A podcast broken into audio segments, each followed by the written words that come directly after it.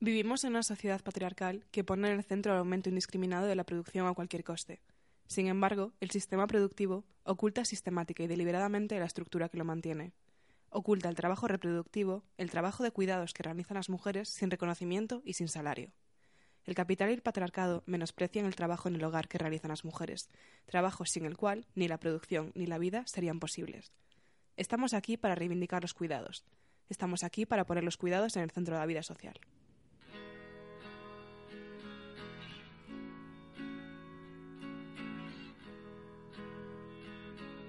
Este texto pertenece al manifiesto que leyó en la manifestación del 8M de Getafe eh, compañeras de la Asociación Catana, Asociación de la Universidad Carlos III, y en el cual desde el principio se intentó hablar de qué, en qué consistía el 8M, de lo que igual alguna gente puede decir que no se habla tanto. Alguna gente ha llegado a argumentar que no se encontraba realmente un discurso subversivo, un discurso anticapitalista o un discurso antisistema y que simplemente era pues una especie de celebración de la imagen de la mujer, tal y como hacen algunos partidos de derechas.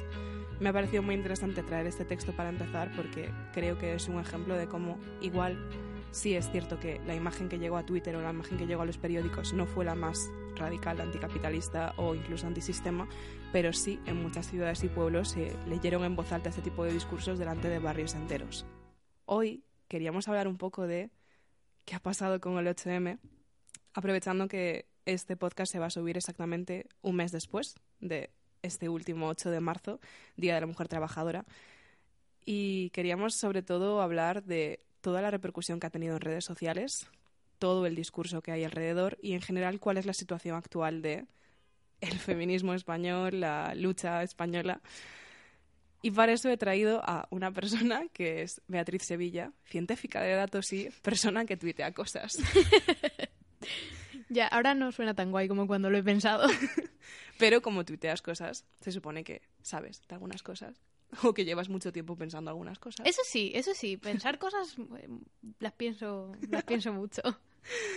Voy a empezar con una pregunta ultra amplia, como siempre, que es, porque estamos dando un podcast sobre feminismo, ¿cuál es tu experiencia como feminista? Y como estamos hablando del 8M, ¿cuál es tu experiencia como persona que ha estado participando o bien en redes sociales o bien en las diferentes manifestaciones o actividades? ¿Cuál ha sido más o menos tu recorrido? Hmm, qué pregunta tan amplia.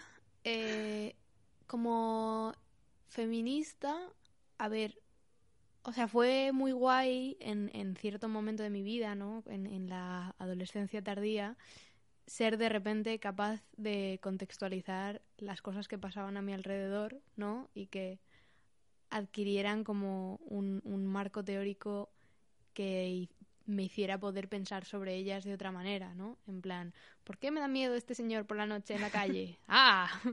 Es porque hay una historia de... sí, el patriarcado. Eh, entonces, pues, en, o sea, en ese sentido ha estado muy guay encontrar no solo como a nivel personal una manera de entender las cosas que pasan que no me gustan, pero tampoco sabía expresar por qué no me gustaban. Eh, y también para encontrar un montón de gente, eh, de tías en concreto, que piensan parecido y que como que podemos como em, hermanarnos y hacer frente a todas estas cosas chungas que nos pasan porque somos tías y, y un poco como sentirnos escuchadas las unas por las otras y no eh, que no nos haga luz de gas el sistema. Y luego también como que da un marco para entender las relaciones sociales de otra manera, ¿no? El, todo el asunto de los cuidados, que en realidad ha sido mucho más reciente, porque yo empecé en, a, considerarme feminista, pues eso, con 15 o 16 años y el... Y, bueno, ahora tengo 25 y... qué vieja. y, el, y el rollo de los cuidados y todo esto, pues a lo mejor viene de hace un par de años o tres, yo creo que ha empezado a estar como en el centro del discurso del feminismo. Y eso es muy importante porque o sea, también da una manera de entender las relaciones y entender qué es lo importante y, qué cosas hacen falta y como verlo de una manera un poco más, tampoco quiero decir objetiva, ¿no? Pero como más ver el esqueleto de las cosas. y eso es un poco con el feminismo y con el 8M está guay porque es como una catarsis de eso, ¿no? Y de, de salir a la calle y de ver a la gente que es bastante probable que no opinen lo mismo que tú de las cosas del feminismo, incluso de cosas que yo considero eh, vitales o básicas o axiomas del, del, pensamiento feminista, pero me puedo imaginar que sí. y ser más feliz. Y ser súper feliz, porque toda esta gente en la calle que tiene las opiniones correctas. En cuanto quisiéramos podríamos tumbar el sistema, no pasa nada. Claro, claro, claro, sí, yo creo que hay una parte de, de las manifestaciones que es un poco eso, ¿no? De, de, de fantasear con qué pasaría si toda esta gente realmente tomara acción más allá de salir a la calle, que ya es bastante. Em, entonces, a mí me, me, gustan mucho las manifestaciones un poco por, por eso. O sea, no porque me imagine que todo el mundo opina como yo, que eso lo hago mucho también. Pero, pero no opinan como yo, pero por lo menos opinan como yo que es necesario salir a la calle. Y eso ya es un paso bastante grande. Entonces, en ese sentido, está guay. Y luego también me parece una demostración de poder. Eh, un poco como cuando Podemos convocó esa manifestación. No me acuerdo mucho de cuándo fue ni de por qué fue, pero era como claramente, mira cuánta gente eh, se puede vestir de morado en la misma tarde. Mira pues qué un foto más guay sacamos. Claro, exacto. Eh, mira toda esta gente que nosotros decimos sal a la calle y salen a la calle. Pues es un poco así, en plan, mira cuánta gente opina que la causa de las mujeres es lo bastante importante como para salir a la calle. También está en ese bando la reina Leticia y Begoña Villacís. Bueno, vale, es cierto pero ¿qué voy a hacer yo al respecto? Claro. Entonces, pues en, en creo que Villacís tuvo algún problemilla. Y más que tenía que haber tenido, pero... que no estuvo todo lo cómoda que podría haber estado rodeada de sus compañeros. Efectivamente. Entonces, pues, o sea, en general, guay, positivo. Luego también hay una parte de, de, de desesperación y pesimismo y todo ese rollo pero es que las tías son tan guays que, que saber que existen y que son guays, pues que saber siempre que da mucha esperanza. Sí, como la mitad más o menos. Aprox. sí. Pero, pero eso, eso siempre está guay, ¿no? Sí. Es que realmente la mitad de la gente es un montón de gente y, y, y no sé, es un poco, una manifestación es como la experiencia sobria más parecida a la experiencia borracha de encontrarte con otra chica borracha en el baño de un bar. ¿Sí? ¿Sabes? Un poco así. Y que te diga lo bien que te queda el pintalabios y que tú llores y le digas que acabas de discutir con alguien y de repente seáis mejores amigas y todo esté bien. Es un, sí, es un poco eso, pero en político. Entonces está muy guay eso, sí. Y también me hace sentirme un poco como, ¿sabes cuando leíamos Harry Potter? Y es toda la parte del ejército de Dumbledore y te sientes muy bien porque Harry está ahí siendo el, único momento en el que es útil en todos los libros, está como dándoles herramientas para como para luchar contra una amenaza oscura que saben que está ahí y están todos como dejando de lado sus diferencias y preparándose juntos para luchar, pues así el feminismo es un poco como Harry Potter. jo, la verdad es que es una perspectiva que no había pensado, pero sí que tenía tenía una carga política súper tocha al momento del ejército de Dumbledore. O sea, de luchar contra el sistema y de sacar tiempo para militar y sacar fuerzas y gente que tenía muchísimas frustraciones personales que igual nunca se había atrevido a hacer algo. De y la soluciona como, a través de la militancia y, todo este tema y como también, o sea, yo creo que ahí en esa parte concreta de Harry Potter de la que de repente estamos hablando... La em, única parte relevante. Sí, eh, como que yo creo que hay una carga simbólica muy importante en la sala de los menesteres. Que el feminismo también es un poco como la sala de los menesteres, ¿no? En plan, no sabías que necesitabas eso y de repente aparece una puerta y la abres y está ahí y estaba lo que no sabías que necesitabas y cosas que no entendías muy bien y, y de repente estás ahí y como que no sé, como cuando demasiadas metáforas ya, ¿vale? Pero como cuando de repente dejas de estar acatarrado. Sí. Y es muy guay, la verdad. Ese, esa movida. Creo que fue una sensación que, que tuve muy claramente, en plan, acabo de entrar en la sala de los menesteres, a pesar de que sintiera que llevaba años soñando con llegar a un sitio como al que llegué cuando llegué a mi universidad y cuando llegué a, mi espacio de militancia, llevaba mil años soñando con encontrar un sitio así y aún así no me hacía la idea de que podía ser así. De repente me encontré, porque además mi espacio eh, estaba empezando a crecer muy rápido y como que yo pillé su momento álgido en el que de repente éramos 200 y de repente hicimos el primer 8M en mi universidad que fue realmente gordo y fue espectacular. O sea, igual que mi primera manifestación, yo había ido solo a una o dos educativas en, en Galicia y no habían sido, no, no, sentía esa sensación de, además no estaba tan politizada, no entendía. estaba por un lado el sindicato de estudiantes, alguna gente los criticaba, yo no sabía muy bien de qué iba la vaina, todo era extraño. claro, era, sí, como que también el feminismo y, también eh, los, los, distintos tipos de anticapitalismo por los que hemos podido pasar, mm. Como que han dado como que han sido capaces de cristalizar como un descontento un poco informe, ¿no? De, de ¿y esta crisis por qué? ¿Y por qué la gente es pobre? Esto está mal, pero Claro. ¿Y por qué las señoras limpian casas y los señores no? ¿Cuál es? ¿Qué es? Aquí hay algo que está pasando, yo no sé muy bien qué es. Y entiendo que la gente esté tan enfadada como para salir a la calle. Claro, o sea, porque cuando fue, digamos, el, el, punto álgido de las manifestaciones y de la violencia policial en España, a partir del, del 15M y rodea el Congreso y todas estas cosas, como que al principio de eso yo no sabía muy bien, o sea, no tenía un marco teórico a través del cual decir este sistema está mal porque explota la plusvalía, ¿sabes? Era, o, sea, como era un poco más de esta gente lo está haciendo mal. ¿Sabes? Un poco como, y sin ánimo de, de despreciar, que creo que es gente que a día de hoy está muy politizada, que lo estuvo cuando era joven, pero es un poco el espíritu con el que tal vez mis abuelos podrían ir a una manifestación. Podrían ir a una manifestación porque mis abuelos no son gente especialmente tal, pero podrían ir porque las pensiones van mal. Entonces, no van a ir en plan de tenemos que derrumbar el sistema, pero van en plan de las pensiones están mal. E igual van ahí y se encuentran con un cartel que pone no son las pensiones, son el sistema y dicen, ah, ¿qué es un sistema? Ah, así que hay un sistema. claro, claro, sí, sí, es un poco ese, ese rollo. Entonces, o sea, también te digo, no lo digo en plan desprecio a mis abuelos porque fue el espíritu con el que fui yo a mis primeras manifestaciones. Claro, claro, o sea, yo me acuerdo de en el, en el 15M en Pamplona, cuando se hacían las no eran no se llamaban círculos, pero en plan, la cosa que luego fueron círculos, las asambleas y estos temas donde dejaban hablar a la, a la gente y tal, fue mi hermano pequeño cuando tenía nueve años y le dejaron el micrófono porque les hacía gracia que un chaval de nueve años quisieran hablar, eh, o sea, quisiera hablar en, delante de mucha gente, pero así somos en mi familia. y, y mi hermano dijo una cosa que resonó con mucha gente, a pesar de que es como básica, porque, bueno, tenía nueve años, que era en plan, ¿por qué no dejan los, eh, los políticos de discutir y se ponen a arreglar la crisis de una vez? Que es como...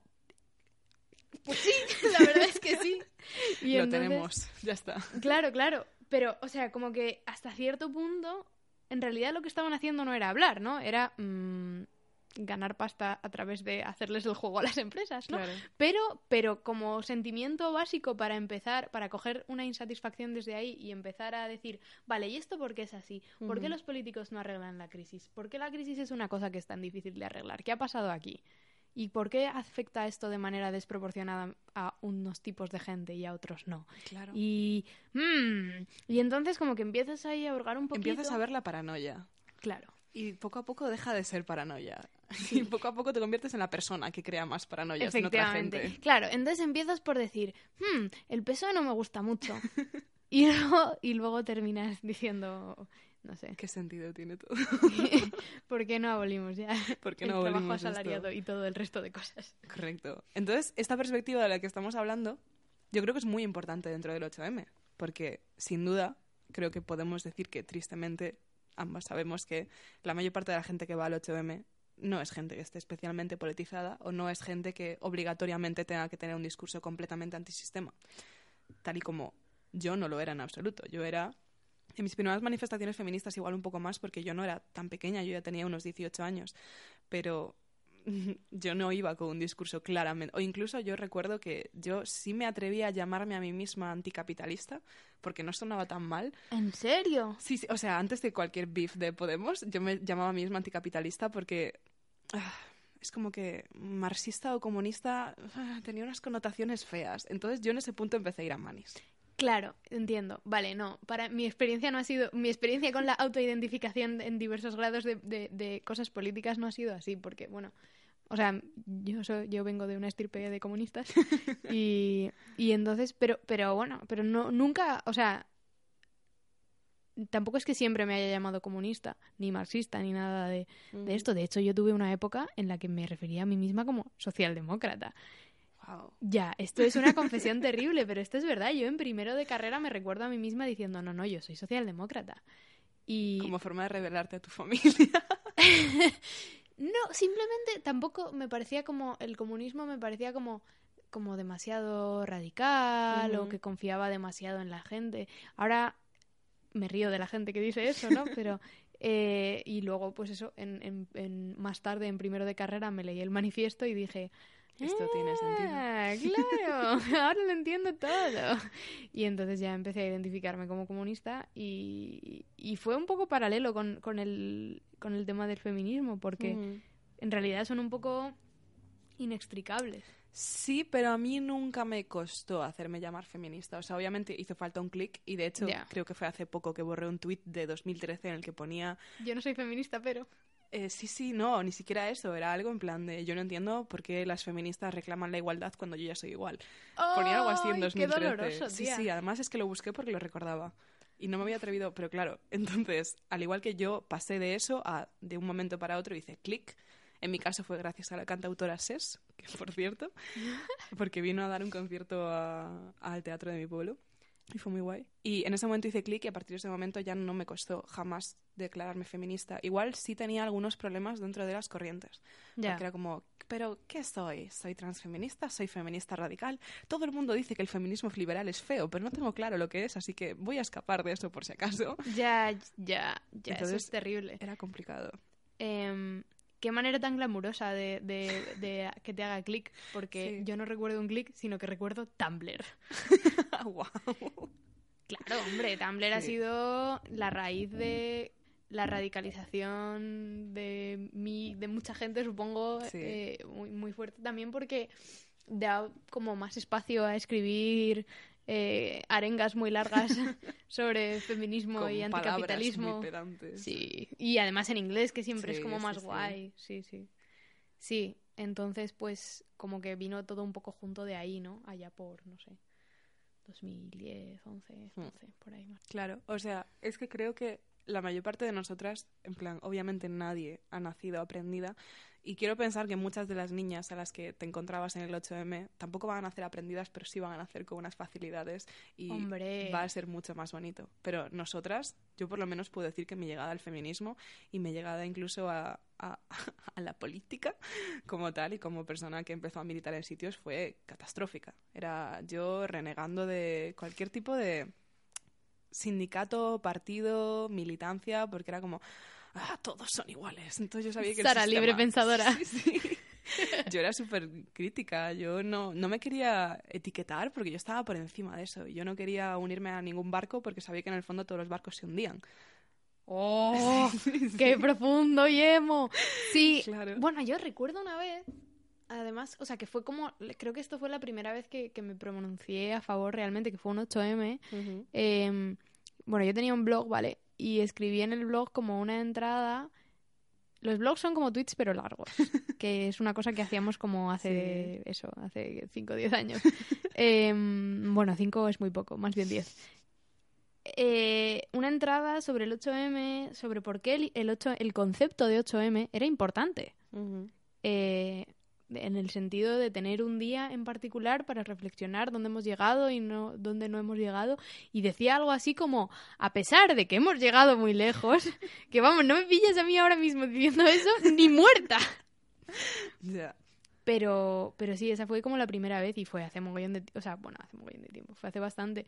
Pero ahí ahí aún así ya me sentí estaba un poco como a la defensiva sabes también escribí algo en algún momento sobre eh, la necesidad no de usar el lenguaje inclusivo, sino de no burlarse. O sea, más tibia imposible. Por favor. Hay que aceptar que haya gente cuya prioridad es visibilizar, no sé qué. Sí, sí, sí, un poco todo. Todo muy tibio. Mm. Pero bueno, luego pues te radicalizas y empiezas a ir a las manifestaciones de verdad, en plan, y tener como ideas sobre cosas Claro. Súper específicas. Como esto, tener ideas sobre cosas.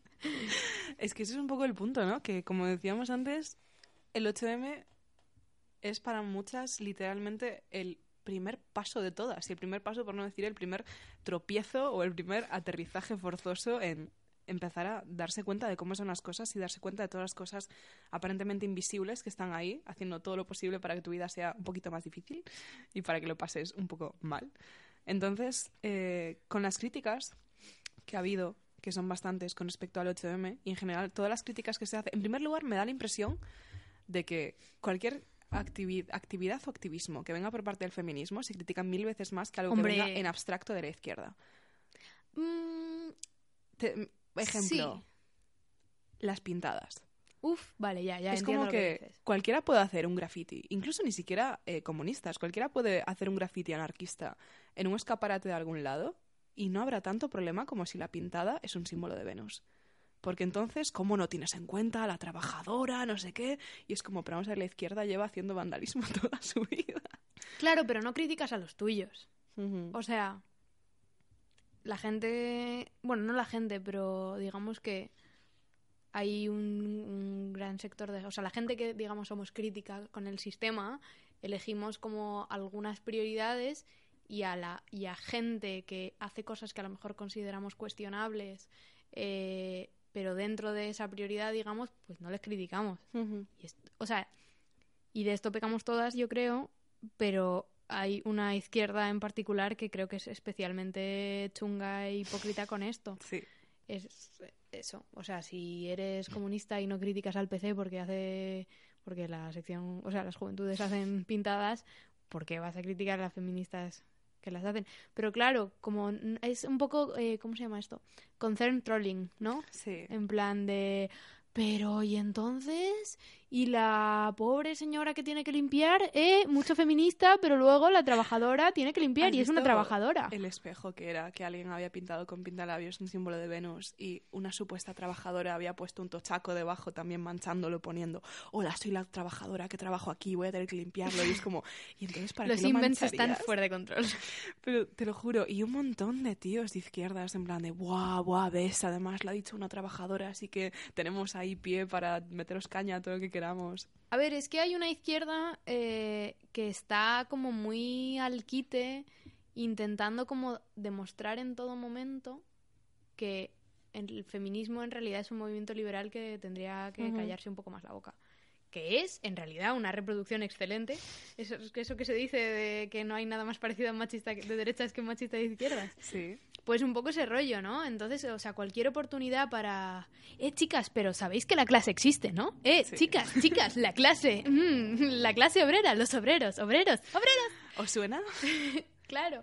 Entonces, o sea, que sin tener en cuenta que, o sea, más allá de que la gente de izquierdas haga pintadas en general, probablemente las tías que militan lo bastante como para hacer pintadas también son obreras, igual Sí. que la gente obrera que hace otras pintadas en otros sitios. Entonces, pues, o sea, yo creo que viene de un lugar de, de eso, de, de- de obrerismo chungo y concern trolling y, Sí. y encontrar como cualquier excusa para descalificar al movimiento feminista, ¿sabes?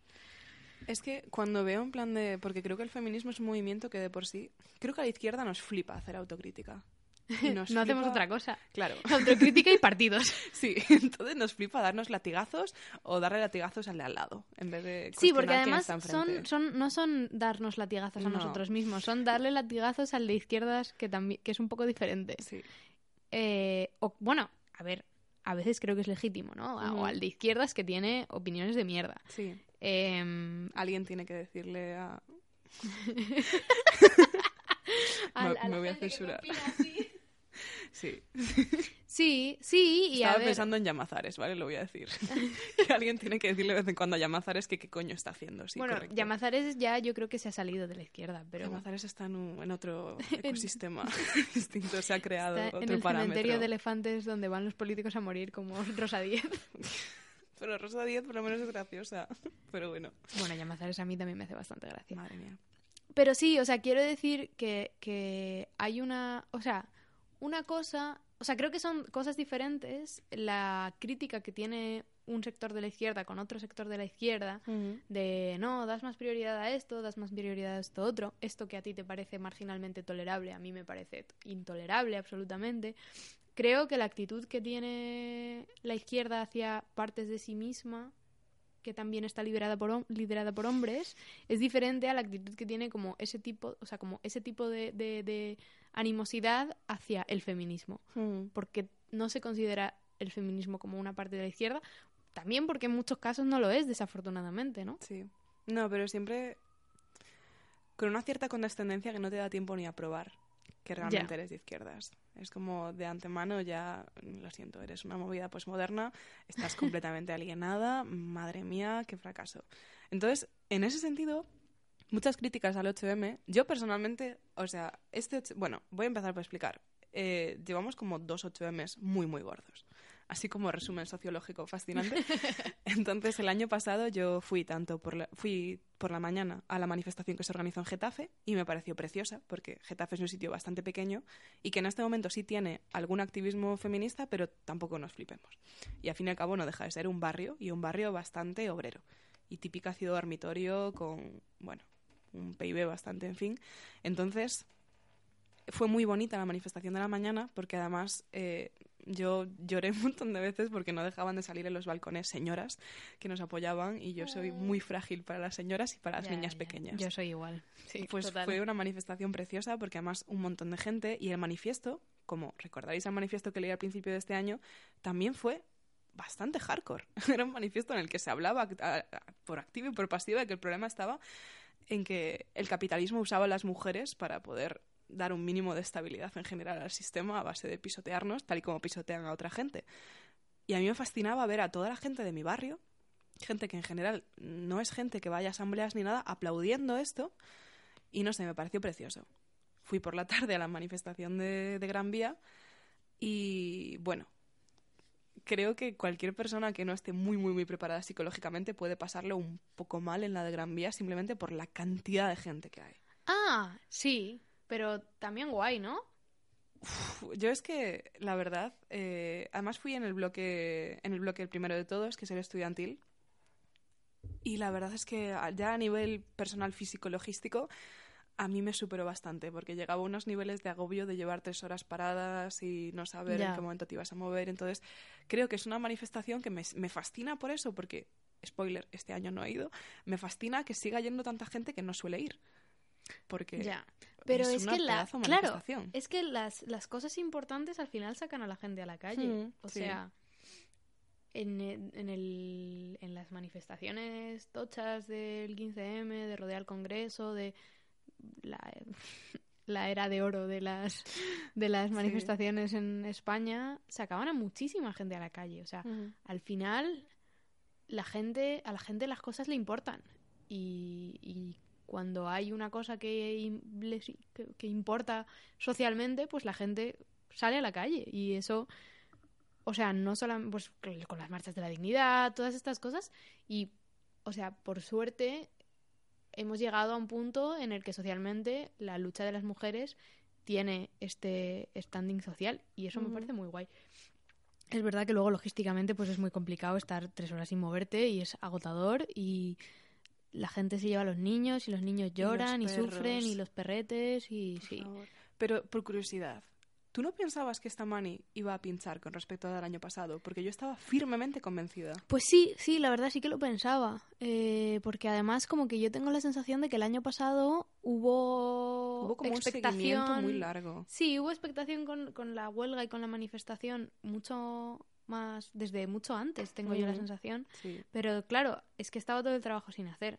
No había concepto de huelga feminista. Y entonces, pues claro, este año era simplemente decir, esto lo mismo que el año pasado. Vamos a darle caña. Sí. Y no sé, o sea, tampoco sé si hubo un mogollón de seguimiento en comparación con el año pasado, pero por lo menos lo que es la manifestación Sí, o sea, que eso también me da un poco rabia y es como un punto que yo llevo bastante crítico, no con el 8M, sino con las críticas al 8M y con en general el análisis que se hace, que es que los únicos datos que se tienen en cuenta son el seguimiento de la manifestación de Gran Vía, lo cual entiendo porque es la más grande de España y porque mucha gente viene de muchos sitios, lo cual me parece muy impresionante, pero al mismo tiempo no sé hasta qué punto lo veo. Porque una cosa que en estos dos años yo sí que llevo un tiempo pensando es la importancia de descentralizarlo. Ya. Que es una pasada la foto de Gran Vía, es una pasada ver la Cibeles petadísima. Pero hay más sitios que no son Madrid. Pero hay más sitios que no son Madrid. Entonces yo soy una persona que en general sido bastante mm, madridfóbica. Y por ejemplo, el cántico, el cántico de Madrid será la tumba de lo que sea, ya... me pone de los nervios. sí, a mí me da mucha rabia eso también. Pero he de decir, yo me he quejado de esto a gente diversa y todo el mundo me dice que en su ciudad también se hace. Yo, claro, soy de Pamplona, entonces Pamplona es un nombre demasiado grande como para decir que Pamplona será la tumba de nada, pero en Sevilla, por ejemplo, se dice, y en Murcia y en, y en otros lugares. Pero claro, no deja de ser un cántico como calcado de Madrid será la tumba del fascismo. Me parece innecesario, pero también tenemos peces más grandes que... Sí, sí, correcto. Pero dentro de esto... Pero es verdad, a mí eh, tampoco me gusta. Dentro de esto y de este mm, centralismo en general, que tenemos que pelear contra ello siempre, a mí las cosas, yo ya te decía, lloré por señoras mayores, Mm. niñas y sobre todo lloré por manifestaciones en sitios pequeños. Ah, sí. Sí, o sea, a mí eso me afecta un montón. Y de hecho hubo una noticia del Salto que me hizo gracia porque era una, era una aldea gallega que, que lo retuiteó un montón de gente porque sí que es que lo petó mucho, porque era una aldea de creo de 40 habitantes Y salieron todos. hicieron una mani. Oh. O sea, y me pareció súper bonito. Y estaban las señoras mayores con pancartas, porque claro, en, en la población en Galicia os podéis hacer una idea de 40, o sea, una aldea de 40 habitantes, pues la media edad será, sin exagerar, 60 años. Entonces era muy bonito. Y por ejemplo, yo ya os digo, mi sensación fue que de alguna forma era más útil, en el sentido más práctico de la palabra, hacer esta manifestación en Getafe, que es donde vivo, que es un sitio pequeño, o ver a la gente de mi instituto, de mi pueblo de Galicia minúsculo, o ver cosas así, que ver la mani grande de Madrid. Es verdad. O sea, yo creo que sirven propósitos diferentes, ¿no? Digamos que las manifestaciones de los sitios pequeños donde realmente el porcentaje de personas que han salido a la calle o de gente también contando a gente que se ha unido de pueblos más pequeños o tal es más grande esas manifestaciones como que tienen un propósito como más quizás como de, de tejido de Sí. demostrar que realmente es una lucha que a la gente le preocupa y no solo a los progres madrileños Em, y luego la, de, la manifestación de Gran Vía tiene como un propósito un poco más como ser la nota de prensa de las manifestaciones, Sí. ¿no? De la foto guay, los edificios altos, las calles llenas y ha participado todo el mundo y, Y las la pancartas comparamos con los fachas de Colón y quedamos muy bien. Claro, entonces las dos cosas me parecen importantes, pero claro, decidir que esta huelga ha salido fatal porque la gente estaba muy contenta en la manifestación, me parece un poco excesivo y aparte no tiene en cuenta que la manifestación es un momento que ocurre después de un día de actos políticos, movilizaciones, mm, haber asumido que ese día no lo vas a cobrar, em, muchas cosas. Entonces, tronco, pues normal que la gente esté cansada y quiera divertirse un rato y estar contenta y saltar y bailar y... y- y- Es que esa es una de que ha habido muchas, muchas polémicas. Hay que estar serio en las manifestaciones, hay que estar serio, triste y enfadado. Entonces, yo he visto a mucha gente odiar las batucadas como si fueran el puto sistema. En plan, como si la batucada fuera culpable del capitalismo. O sea, me refiero, entiendo muchos puntos, pero sí creo que, desde luego, lo- el, dato objetivo es que ha habido bastante polémica en Twitter, pero vamos, cuando no hay bastante polémica en Twitter sobre algo? Pero sí ha habido muchas críticas sobre el 8M y en general las manifestaciones. Y es como siempre eso, autocrítica de la izquierda a la izquierda. Y en forma de latigazo. Yo sí, yo mm, yo creo que esto viene también es un poco una trampilla porque o sea, una trampilla, trampa pequeña, no, no cosa que abres y te vas al sótano. Em, yo creo que es un poco trampas eh, decir que hay que centrar, recentrar los cuidados y como ver las cosas con un prisma feminista y verlas de otra manera y despatriarcalizar las, las maneras en las que vemos las cosas y luego decir, no, no, si las manifestaciones no las hacemos como los obreros en, a principios del siglo XX, entonces no es una manifestación válida. A la mierda. Sí. En plan, o sea, no sé, las tías a lo mejor que fueron a la manifestación dejaron a su pareja señor cuidando de sus eh, criaturas y se fueron a la manifestación y a lo mejor era la primera vez que salían en dos semanas. Tronco, Mm. un poco de empatía, ¿no? Que no todo el mundo es un estudiante, una estudianta universitaria que lleva toda la semana de fiesta y que esto es simplemente otra fiesta, que es la sensación que tengo yo que, de que tienen la gente que es así de crítica con, con la manifestación. Yo creo que, en plan, incluso viniendo de gente muy joven, el tono que veo a veces de la crítica es putos millennials. En plan, una vez más, en plan de esta gente que solo falta clase y sabría manifestaciones y por encima ni eso lo hace bien. Millennials descubren las manifestaciones. Sí, y las batucadas y todo mal, no sé qué. Yo hubo un tema en el que sí que mm, me pareció que se estaba meando completamente fuera de tiesto con respecto a la crítica al tono erótico festivo de una manifestación y tal, que fue cuando... O sea, es que no voy a dar nombres porque no los daría, pero es que tampoco me acuerdo. Pero eh, una persona criticaba que en una manifestación, en uno, creo que ni siquiera era el 8 de enero, uno de los días anteriores, había salido gente a cantar coplas o eh, bailar flamenco con canciones con claro tono reivindicativo.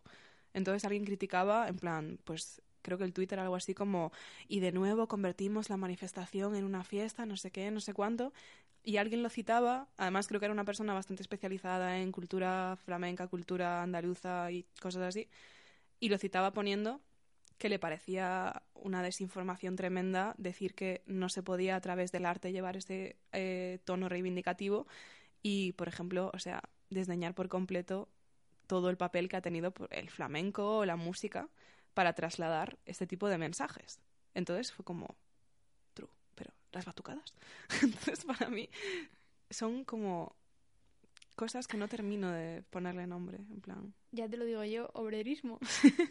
o sea, la percepción de que las manifestaciones solo son aceptablemente reivindicativas si son de una determinada manera que es la que ha sido siempre y con estos cánticos sí y estos no y batucadas no pero caceroladas sí o caceroladas no pero gente sonriendo sí gente sonriendo no pero se puede bailar o solo hay que andar muy enfadado y cabizbajo a mí me parece una mierda eso. que yo entiendo, a ver, yo entiendo y comparto el miedo a que las manifestaciones feministas se conviertan en, lo que es el orgullo. Yo lo entiendo. Sí. Pero. Pero me parece que. O sea, que si pasa eso, no habremos. O sea, creo que no hay una manera en la que si eso va a pasar lo podamos evitar. O sea, no creo que sea una cosa que dependa de la militancia feminista ni de la gente con conciencia feminista y conciencia de clase, sino que, o sea, el orgullo ha habido una voluntad de convertirlo en una fiesta que dé pasta al ayuntamiento de los sitios, en particular de Madrid y de Barcelona. Pero entonces, si a alguien se le pone en los cojones que eso es lo que va a ser el 8M, pues lo será. Y si no, pues no. Y si lo es, pues ya montaremos el 8M crítico, que es lo que hemos hecho con el orgullo. Y a ver, a mí también me parece una mierda cómo se gestiona el orgullo. Pero es que, tronco, es que no es mi culpa. O sea, no, no solo, no mía como yo, Beatriz, pero mía como, como, el, como parte del feminismo anticapitalista, ¿sabes? O sea, no sé, me parece me parece unos latigazos que no tienen mucho sentido, que, que, que el orgullo no se o sea, no se convirtió en una fiesta porque la gente no estaba lo bastante enfadada. O sea, no fue un despiste. Entonces, o sea, el orgullo ya era una fiesta mucho tiempo antes de que se mm, fuera súper normal eh, súper normal, de que la gente liberal considere súper normal que los gays se casen, ¿sabes? Entonces, o sea, creo que no está ligado a, nada que sobre lo que nosotras tengamos control, que lo podemos intentar y podemos eh, intentar convertir las, las, manifestaciones en cosas más reivindicativas y yo a tope con eso, pero tampoco hace falta... Tampoco hace falta, eh, no sé, agarrarnos las perlas porque la gente estaba contenta y bailaba y hacía batucadas. O sea, yo lo entiendo porque en general prefiero ser ingenua a caer en el cinismo absoluto. Depende, depende para qué. Pero eh, sí entiendo, entiendo el miedo, porque veo intentos. En plan, veo a... Negocios. Claro, a las grandes empresas haciendo anuncios súper bonitos, a gente poniendo banners inmensos que igual es el otro día vi a, un periódico supuestamente de izquierda subiendo contenido patrocinado el Banco Santander Empodera a las Mujeres. Y yo dije, me mato ahora mismo. Pero en fin, sí que obviamente está viendo ese intento. Y cuando veo, por ejemplo, a gente como Inés Arrimadas o gente como Villacís o en general cualquier persona de derechas, siempre digo, mm, ¿quién está ganando aquí? Entonces creo que hay como dos visiones. Está la visión de se han dado cuenta de que no se pueden quedar atrás y están intentando desesperadamente ganar ese apoyo. Y después está la visión de realmente a esta gente no le afecta que el 8M tenga éxito. Ya, a ver, es un, eso es un, un melón importante. O sea, yo no sé, no tengo, esto es sorprendente, pero no tengo opinión sobre esto. no sé eh, si es beneficioso que el establishment se apropie del feminismo y se consigan cosas a través de ser parte del establishment o bien queremos conservar el feminismo eh, entre comillas puro y, y es que esté porque claro, el establishment se puede apropiar del feminismo, pero no se puede apropiar del anticapitalismo. Eso no tiene ningún sentido. No tiene pinta. Entonces, claro, o sea, eso es un, eso, cuando eres las dos cosas, feminista y anticapitalista, pues es un poco complicado esa, esa unión de cosas. Entonces, o sea, pues es que desafortunadamente es bastante probable que si Inés Arrimadas se autodenomina feminista, eso tenga beneficios materiales para mí. Y es una putada, pero es verdad. Y, claro, a ver, yo creo que el feminismo y el anticapitalismo tienen que estar lo más cercanos posible para, para, porque en realidad tienen muchos intereses comunes. Pero claro, tampoco sé muy bien cómo solucionas eso, ¿no? Yo a nivel personal, eh, la postura que he encontrado dentro de la hipocresía es... el optimismo. Sí, sí, sí. La forma que he conseguido para tratar de lidiar con esto sin tirarme de un quinto piso es eh, esto es una buena señal, pero me la suda. Entonces, por ejemplo, cuando veo un anuncio de Nike con pues eh, mujeres usando hijab o em, un anuncio que ves que claramente intenta apelar a las minorías y al sentimiento más progre y más feminista, más de todo, siempre es como esto es una buena señal porque has considerado que somos un público objetivo lo suficientemente poderoso como para tenernos en cuenta más que a los tíos a los que vas a enfadar con este anuncio, pero me la suda. A mí no me toques con tu mierda. Lo entiendo, o sea, sí, a tope con esa, con esa manera de verlo, pero no podemos olvidarnos de que eso trae beneficios materiales a la gente. Eh, el hecho de que el, poder te considere eh, un público lo bastante válido como para eh, venderte sus mierdas, eso que es un punto es que bueno. lo que te consideras consumidora, no ciudadana. Te respeta como consumidora. Claro, pero quiero decir, pero es que, o sea, si lo que nos importa son las condiciones materiales de la gente y no solo lo simbólico, que lo simbólico también nos importa, sobre todo porque impacta en las condiciones materiales de la gente. O sea, quiero decir, si Nike saca bañadores, eh, o sea, burkinis y, eh, hijabs deportivos, pues las personas que usan hijab podrán empezar a usar hijabs deportivos mm. y hacer deporte de manera más cómoda. Y a ver, pues es que la gente tiene que vivir dentro de este terrible, terrible sistema. Esta contradicción extraña y horrorosa que es la vida. claro, o sea, y, yo tampoco sé muy bien cómo gestionar eso, ¿sabes? Pero bueno, intento no pensar mucho en ello. Buah, pues nos viene súper bien porque lo siguiente que te quería preguntar es qué retos vemos en este momento desde nuestra perspectiva, en plan de ¿Qué debería? No, obviamente no tenemos nada que decir ni nada que lo digamos ir a, a, a ninguna misa, que voy a decir. Pero, wow, ¿qué pasa con el feminismo? O sea, hemos hecho dos 8Ms que lo han petado, hemos conseguido que eh, Inés Arrimada se considere feministas, feminista y Pablo Casado haga un acto sobre feminismo en el que está él y cuatro pavas calladas detrás. Lo cual, efectivamente. Pero ha hecho un acto. Sí, cosa que era impensable hace un par de años. Pero, mm, ¿what now? What now? Pues yo creo que una vez, fíjate, sobre esto sí que tengo una opinión. Eh, creo que una vez hemos conseguido llevar el feminismo a un sitio mainstream, ¿no? Es el momento de quitarnos la careta de revolucionarias y darnos cuenta de que en realidad somos refor. Sí. y entonces, eh, pero eso va a ser duro. Va a ser duro. Pero creo que es el momento de las ideas, eh, digamos, accionables.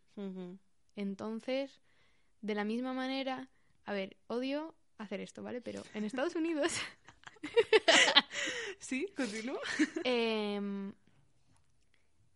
o sea, bueno, ahora mismo están siendo las primarias del Partido Demócrata. Eh, y entonces es por primera vez en muchos años em, un momento en el que tampoco lo quiero llamar izquierda, ¿vale? Pero en... en, Algo menos derecha. sí, en lo que en Estados Unidos se llama izquierda, se, se, se discuten ideas de cosas concretas que hacer, de políticas públicas que van a beneficiar a las personas más desfavorecidas. Y yo creo que podemos ir un poco hacia eso. Creo que es el momento en el que, pues un poco como las compañías que hablábamos antes, eh, los partidos se dan cuenta de que las mujeres también votan y, y, de que, bueno, y de que las mujeres que también votan y la gente que apoya iniciativas como el 8M también es como bastante de, izquierdas o, o, Mm. puede, puede llegar a, a votar hacia ese lado y empezar a proponer políticas públicas que concuerden un poco con, con, con esos valores, ¿no? No solo ya, por ejemplo, las bajas de maternidad y paternidad iguales e intransferibles, sino también alargar, no ya la baja de paternidad, sino la de maternidad. Sí. Eh, y yo que sé, más iniciativas para que eh, se, pues se pague igual a la gente. Y no solo igual, sino que también, no sé, bien, viviblemente. bien en algún momento, la verdad. Yo creo que estamos no muy lejos de que se de que se empiece a tomar en serio la renta básica. Wow. Yo creo que está, o sea, porque el hecho es que las cosas, o sea, la- las, las, o sea, digamos que la, la gente académica, intelectual y estas cosas va siempre como por delante, ¿no? De las cosas que se proponen en política. Entonces, la gente de, de la academia y la intelectualidad ya está ahí, ya está a tope con la renta básica. Entonces, pues, o sea, la renta básica Pero estamos aquí para hablar de feminismo y la renta básica Sí. es una cosa que aumentaría mogollón el número de divorcios. Porque Sí. si las mujeres ya no tienen que ser dependientes económicamente de sus maridos, pues a la mierda. Estos son datos, ¿eh? Aquí, científica de datos, en los experimentos que se han hecho de renta básica subían los divorcios. Mm. Em, no sé si en todos, pero al menos en uno. Y por bajaban las mujeres infelices. Sí, sí. Y la única gente que trabajaba menos eran los estudiantes y las mujeres embarazadas, o sea, las mujeres que acaban de, París. Pero yo creo que, que es un poco el- esto, mi yo revolucionaria lo odia, pero es el momento de que la gente que tiene capacidad para mejorar materialmente la vida de la gente proponga políticas públicas que sean, eh, que- o sea, que, que a la vez mejoren la vida de la gente y que además sean populares, porque el espacio político en el que estamos ahora mismo, tóxico que te cagas, Sí. pero creo que hay que olvidarse, esto es imposible, ¿vale? ¿No? Pero olvidarse un poco de que la ultraderecha existe y proponer cosas que molan y que hagan Es que- mejor la vida de la gente pobre y las mujeres. Y ya está. O sea, la gente pobre y en particular las mujeres que Sí. son más pobres. Es que te estaba escuchando y, y- y- y ¿Estás pensando en la ultraderecha? estoy en un punto tan apocalíptico que decías cosas y decía, pero va a llegar, pero llegará antes que A, los nazis, B, eh, que el planeta explote. Entonces es mi Em, punto actual. Ya. ¿Qué te digo? Yo creo que sí. Yo creo que en realidad, a ver, yo tengo la esperanza. ¿Sabes qué pasa? Que ahora que trabajo en un sitio así donde la gente va elegante, miro menos el móvil. Entonces, miro menos el móvil significa que veo menos noticias y entonces como que la ultraderecha para mí no existe tanto como existía Solo existe en la sexta. hace unos meses, claro. Entonces, a ver, yo sé que la ultraderecha es, es una amenaza real para los derechos de las mujeres y la gente LGBT y la gente racializada y todo el mundo que no tiene, que no es muy parecido a Santiago Pascal.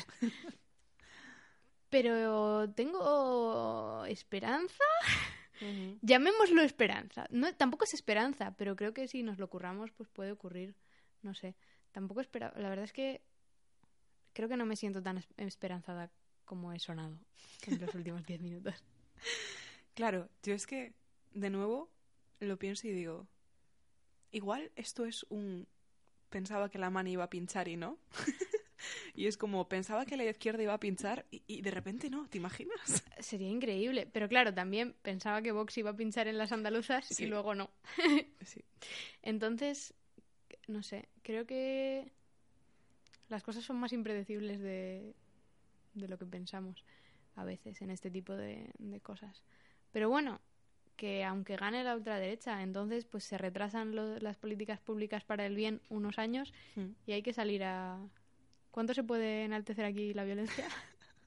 Aquí. Bien, por ahora. bueno, que hay que salir a hacer que los nazis tengan menos poder. Es una forma muy eufemística de decirlo, en efecto. Pero bueno, o sea, es verdad que Sí, igual hay sí, sí. problemas gordos que solucionar antes de ponernos a mejorar las cosas. O sea, igual es verdad que hay que impedir que las cosas empeoren antes de que empiecen a, a mejorar, ¿no? Yo creo que un punto medio optimista para acabar este podcast y que la gente que lo termine escuchando y que nosotras que terminamos de hacerlo no queramos irnos a casa a llorar. Porque podría haber dicho que el actual reto del feminismo es parar a los nazis. Sí. Que también es verdad. Sí, lo es, pero... Vale, entonces, ¿cómo lo, dejamos en un punto? complicado. Pues estaba pensando que, ya que de alguna forma hemos reivindicado que efectivamente el 8M lo ha petado a nivel puramente objetivo de números y lo ha petado más de lo que esperábamos, y ya que desde dentro podemos saber que a pesar de lo que opine pues los sectores más izquierdistas y lo que opine Twitter y lo que opine algún blog con tres seguidores, sí sabemos que aunque no sea expo- exportable a todos los 8Ms, sí hay un mensaje que está ahí y sí hay un trabajo.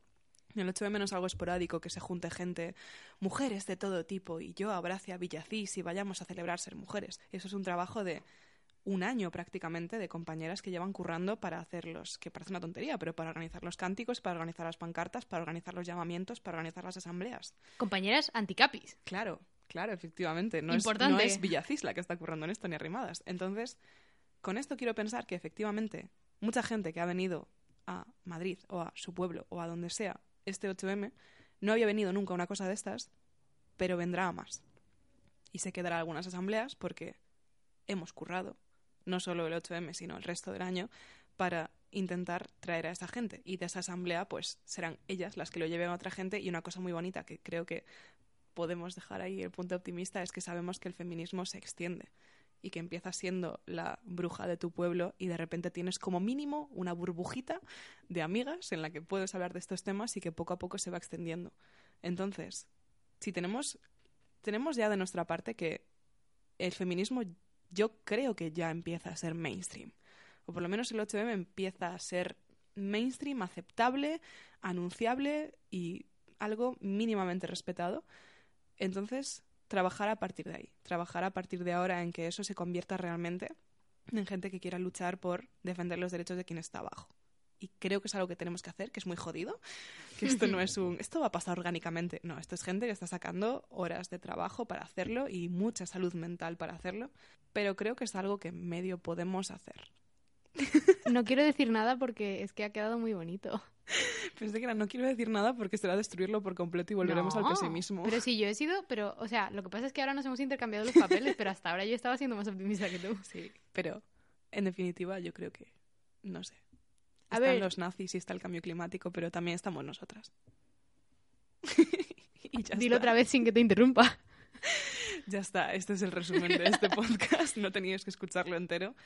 Y, y creo genuinamente que podemos hacer cosas. Y si estáis escuchando esto y no habéis realmente entrado en este tipo de discursos o si incluso no tenéis experiencia militando, eh, en primer lugar es normal.